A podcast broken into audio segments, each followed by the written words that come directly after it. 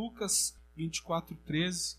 Naquele mesmo dia, dois deles estavam de caminho para uma aldeia chamada Emaús, distante de Jerusalém 60 estádios, e iam conversando a respeito de todas as coisas sucedidas.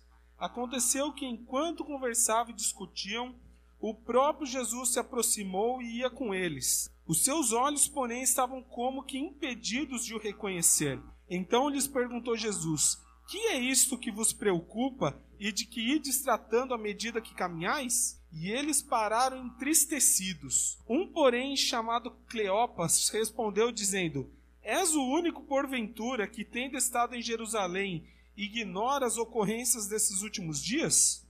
Ele lhes perguntou: Quais? E explicaram o que aconteceu a Jesus o Nazareno, que era varão profeta, poderoso em obras e palavras diante de Deus e de todo o povo. E como os principais sacerdotes e as nossas autoridades o entregaram para ser condenado à morte e o crucificaram. Ora, nós esperávamos que fosse ele quem havia de redimir a Israel. Mas depois de tudo isso, é já este o terceiro dia desde que tais coisas sucederam. É verdade também que algumas mulheres das que conosco estavam nos surpreenderam, tendo ido de madrugada ao túmulo e não achando o corpo de Jesus, voltaram dizendo terem tido uma visão de anjos, os quais afirmam que ele vive. De fato, alguns dos nossos foram ao sepulcro e verificaram a exatidão do que disseram as mulheres, mas não o viram. Então lhes disse Jesus: Ó nécios e tardos de coração, para crer tudo que os profetas disseram. Porventura não convinha que o Cristo padecesse e entrasse na sua glória? E começando por Moisés, discorrendo por todos os profetas, expunha-lhes o que a seu respeito constava em todas as Escrituras. Quando se aproximavam da aldeia para onde iam, fez ele menção de passar adiante. Mas eles o constrangeram, dizendo: Fica conosco, porque é tarde e o dia já declina. E entrou para ficar com eles. E aconteceu que, quando estavam à mesa, tomando ele o pão, abençoou e, tendo partido, lhes deu. Então se lhes abriram os olhos e o reconheceram, mas ele desapareceu da presença deles. E disseram um ao outro: Porventura não nos ardia o coração quando ele, pelo caminho, nos falava quando nos expunha as Escrituras? E na mesma hora, levantando-se, voltaram para Jerusalém, onde achavam reunidos os onze e outros com eles, os quais diziam: O Senhor ressuscitou e já apareceu a Simão. Então os dois contaram o que lhes acontecera no caminho e como fora por eles reconhecido no partir do pão. Essa é uma passagem até que relativamente conhecida. Aqui Jesus fazia três dias que havia sido crucificado. Jesus então ressuscita. Esses homens aqui estavam indo a caminho de Emaús. E Jesus aparece para eles. E eles não reconheceram que era Jesus. Gente, Jesus esteve com eles durante três anos o tempo do seu ministério. E Jesus aparece ali para eles e eles não reconhecem que é Jesus. E fala a palavra que eles estavam tristes, conversando entre si. E Jesus aparece, eles não reconhecem e falam: Olha, o que, que vocês estão tristes aí? O que está acontecendo? E eles falam: Ah, mas só você que não sabe? Você não está sabendo o que, que aconteceu com Jesus? Aí eles, Jesus fala assim: O que, que aconteceu? E eles falam. E eles falam entristecidos porque eles falaram assim: Olha, a gente pensava que era ele que vinha salvar Israel. Mas aí, ó, já três dias já morreu, já e até agora nada. Ele, eles ainda falam, ó, tá certo que falaram que foram lá no lugar, no túmulo dele, falaram que ele não estava lá. Viram anjos e falaram que ele estava vivo, mas, né, já faz três dias. E mesmo e Jesus então explica, começa a dar uma aula da palavra para eles, e mesmo assim eles continuaram não reconhecendo Jesus. Quando eles chegaram ao seu destino, Jesus falou: Obrigado por tudo, eu continuo aqui. Eles falam: Não, fica aqui com a gente. Fica aqui, dorme aqui, ó, já está tarde, fica aqui com a gente. Então Jesus entra e quando Jesus reparte o pão, eles perceberam quem que era que estava ali. Então Jesus desaparece e eles, ó, correm de volta para Jerusalém para contar o que havia acontecido. Muitas vezes os sinais de Cristo estão claros à nossa frente, mas nós não reconhecemos. A primeira coisa que a gente vê aqui é que esses homens estavam no caminho errado. Não eram lá que eles deveriam estar. Se a gente vê Lucas 24, no versículo 49, Jesus está explicando as Escrituras. Isso é um, um pouco depois, mas Jesus está explicando as Escrituras e ele relembra o que era para ter sido feito. Lucas 24, 49 diz assim: Eis que envio sobre vós a promessa de meu Pai. Permanecei, pois, na cidade, até que do alto sejais revestidos de poder. Essa cidade é Jerusalém. Algumas traduções falam é, permanecer em Jerusalém. E eles estavam aonde? Indo para Emaús. Jesus já tinha falado: olha, fiquem em Jerusalém. E eles estavam indo para Emaús. Primeira coisa que vemos é que eles estavam no caminho errado. Mãos, muitas vezes nós temos trocado as ordens do Senhor, desobedecido aquilo que o Senhor tem falado para nós, para prosseguirmos por caminhos errados. Eles andaram com Jesus por três anos e ainda assim não foram capazes de reconhecer o Mestre. Sabe por quê? Porque eles andavam com Cristo, eles viram Jesus multiplicar pão e peixe, eles viram Jesus fazer milagres e maravilhas, eles ouviram as pregações, as parábolas de Jesus, mas ainda assim não o reconheceram, porque eles andavam com Cristo, mas de fato ainda não o conheciam. Eles não conheciam, e é claro aqui, porque eles trilhavam por caminho que o, que o Senhor falou não para não ir, ele falou: permaneçam em Jerusalém. Mas eles prosseguiram para Emaús. A fé deles ainda não estava firmada, fundamentada em Cristo. Olha no, em Lucas 24, 21, eles falam assim: ora, nós esperávamos que fosse ele, quem? Jesus, quem havia de redimir a Israel. Mas, depois de tudo isso, é já esse o terceiro dia desde que tais coisas sucederam. Irmãos, eles falaram assim: olha, a gente até esperava que fosse Jesus mesmo que fosse nos salvar, mas, olha aí, ó, já três dias e até agora nada.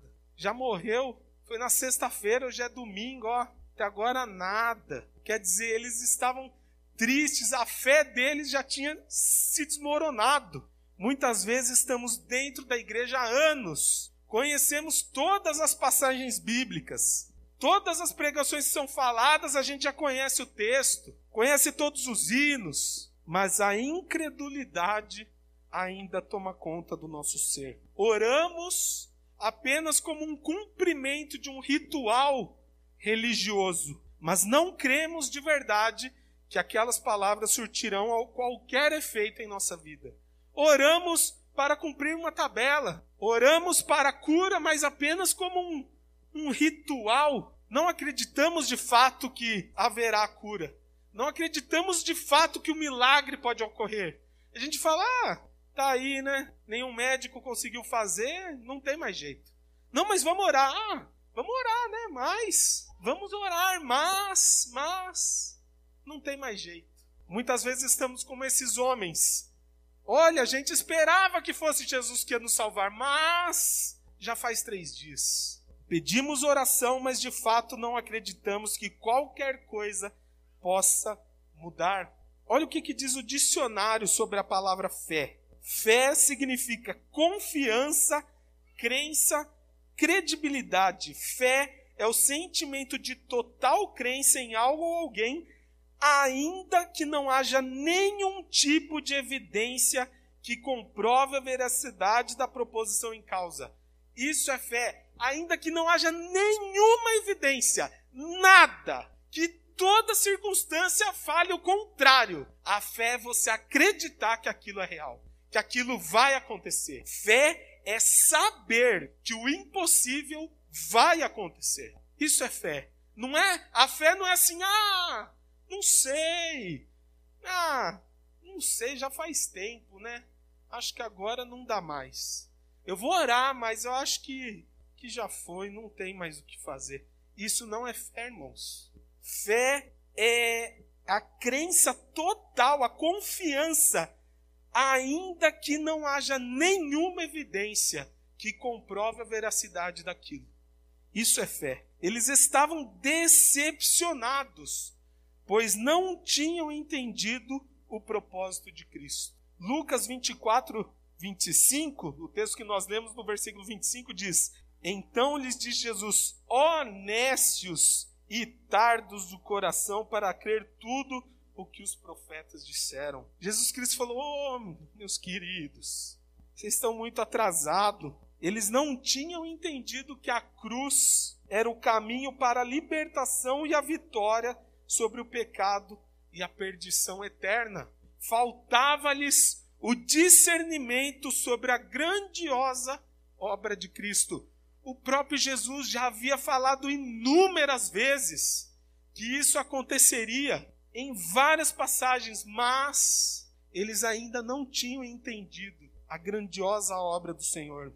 Muitas vezes nos decepcionamos com Cristo, com a igreja, com a palavra, pois nossa visão está fechada, está tapada como daqueles homens, e não conseguimos entender a grandiosa obra que o Senhor está realizando. Não conseguimos ver os livramentos que o Senhor nos dá. A gente só vê que não deu certo o negócio, mas não vê que muitas vezes aquilo foi um livramento do Senhor. Aquilo foi uma maneira do Senhor ó, te tirar disso. Sai que aqui vai ser. Aqui é o caminho errado, meu filho. Para com isso. Mas não, a gente não tem o discernimento e começa a se decepcionar. Ah, mas eu oro as coisas não dão certo. Ah, eu estou sempre na igreja, mas parece que Deus não me ouve. Tenha o discernimento certo. Jesus chama aqueles homens de nécios. Ou a tradução seria tolo, ou que não tem entendimento. Jesus falou: olha, meus amigos, vocês não entenderam nada ainda. Vocês não entenderam nada. E ele continua, ele, ele dá uma aula de tudo aquilo que ele já havia falado para mostrar para aqueles homens: ó, oh, vocês não entenderam o propósito da minha vinda aqui. Vocês não entenderam, e muitas vezes nós estamos assim também. Nós estamos decepcionados, nós estamos derrotados, porque não entendemos o propósito de Deus. Não sejamos nécios, não sejamos tolos. Entenda, busque saber qual é o propósito de Deus.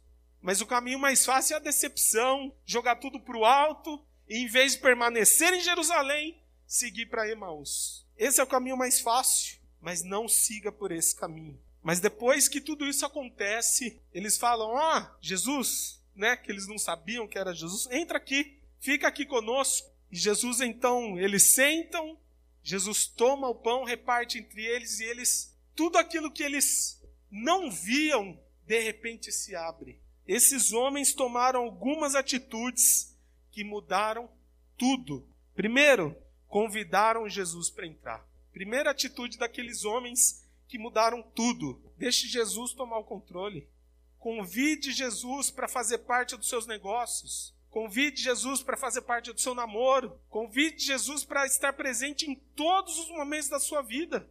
Em tudo. Não só naquilo que te convém, em tudo. Convide Jesus para entrar. Segunda atitude que aqueles homens tomaram que mudou tudo: deixaram Jesus assumir o controle. Na palavra de Deus fala no versículo 30: E aconteceu que quando estavam à mesa, tomando ele o pão, abençoou e tendo partido, lhes deu. Eles deixaram Jesus tomar o controle, eles sentaram na mesa e Jesus já foi lá, tomou o pão e abençoou. Deixaram Jesus assumir o controle daquela situação. Terceira atitude, voltaram correndo a Jerusalém. No final do texto fala, no versículo 33 fala, e na mesma hora, levantando-se, voltaram para Jerusalém. O texto não fala que era tarde já? Que por isso que eles chamaram Jesus? Que o dia já estava acabando? Eles poderiam falar assim: olha, tá tarde, né? Amanhã a gente vai, que agora já tá tarde. Meio cansado, a gente já veio caminhando, tá tarde. Amanhã a gente vai lá. Não. O texto fala, e na mesma hora, levantando-se, voltaram para Jerusalém. Eles voltaram de onde eles não deveriam ter saído. O que tem nos impedido de reconhecer a Cristo? O que tem atrapalhado de ver os sinais do Mestre. Sabe o que atrapalha? Estar no caminho errado. O Senhor fala para você fazer determinada coisa e você não faz, você quer fazer do seu jeito. Que você acha que do seu jeito é melhor. Não, Jesus acho que não está sabendo direito, né? Eu vou dar, vou fazer do meu jeito, que eu sei mais. Sabe o que atrapalha de reconhecer a Cristo? Está no caminho errado. Falta de fé. Gente, fé não é esperança. Ah, eu espero, quem sabe um dia. Estou querendo muito que aconteça. Isso não é fé. Fé é a certeza, é a convicção daquilo que não se vê. Olha só, isso é fé. Eu não vejo Deus, eu não vejo, mas eu tenho a certeza absoluta que Ele está aqui hoje. Mas eu não estou vendo. Que mais que nos atrapalha de ver os sinais do Mestre?